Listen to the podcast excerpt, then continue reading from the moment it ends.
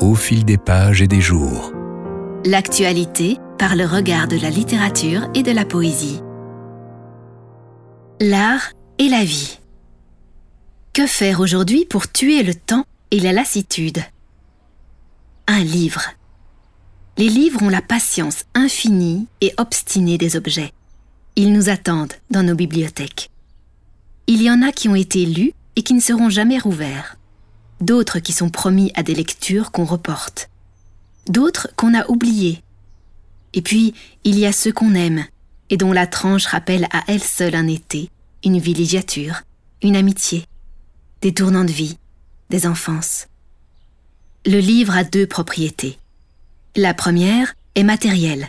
C'est d'abord un objet. Même banal, sa typographie est associée aux images de la lecture. Son poids et enfin l'odeur et la qualité de son papier le personnifient et nous font compagnons. La deuxième tient en son contenu immatériel. C'est son propos qui pénètre dans notre univers mental et ouvre des portes que nous avions oubliées ou dont nous ignorions l'existence.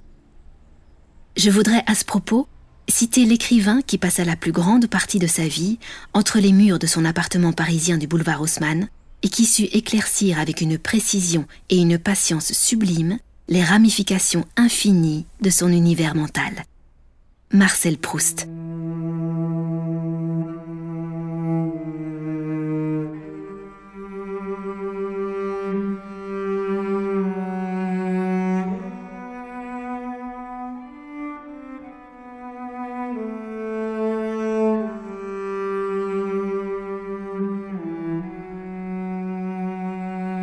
La vraie vie.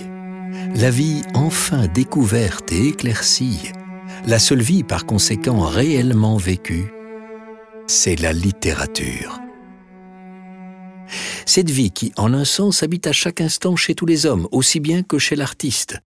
Mais ils ne la voient pas, parce qu'ils ne cherchent pas à l'éclaircir, et ainsi leur passé est encombré d'innombrables clichés qui restent inutiles, parce que l'intelligence ne les a pas développés notre vie et aussi la vie des autres, car le style pour l'écrivain, aussi bien que la couleur pour le peintre, est une question non de technique, mais de vision. Par l'art seulement nous pouvons sortir de nous, savoir ce que voit un autre de cet univers qui n'est pas le même que le nôtre et dont les paysages nous seraient restés aussi inconnus que ceux qu'il peut y avoir dans la Lune. Grâce à l'art, au lieu de voir un seul monde, le nôtre, nous le voyons se multiplier. Et autant qu'il y a d'artistes originaux, autant nous avons de monde à notre disposition, plus différents les uns des autres que ceux qui roulent dans l'infini, et qui, bien des siècles après qu'ait éteint le foyer dont il émanait, qu'il s'appela Rembrandt ou Vermeer, nous envoient encore leur rayon spécial. Ce travail de l'artiste de chercher à apercevoir sous de la matière sous de l'expérience, sous des mots quelque chose de différent, c'est exactement le travail inverse de celui que, à chaque minute, quand nous vivons détournés de nous-mêmes, l'amour-propre, la passion, l'intelligence et l'habitude aussi accomplissent en nous quand elles amassent au-dessus de nos impressions vraies pour nous les cacher entièrement, les nomenclatures, les buts pratiques que nous appelons faussement la vie. Le seul vrai voyage, le seul véritable bain de jouvence, ce ne serait pas d'aller vers de nouveaux paysages, mais d'avoir d'autres yeux, de voir avec les yeux d'un autre, de cent autres, de voir les cent univers que chacun d'eux voit, que chacun d'eux est.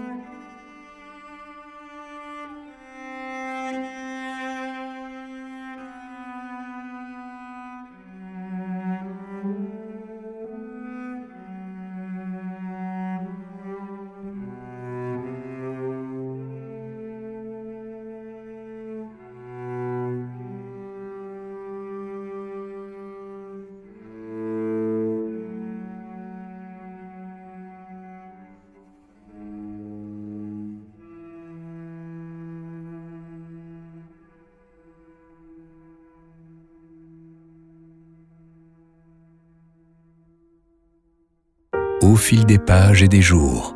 Proposé par Amusea et le studio Cobra. Et réalisé par Joséphine de Renesse, Bruno Joris et Christophe Cosman.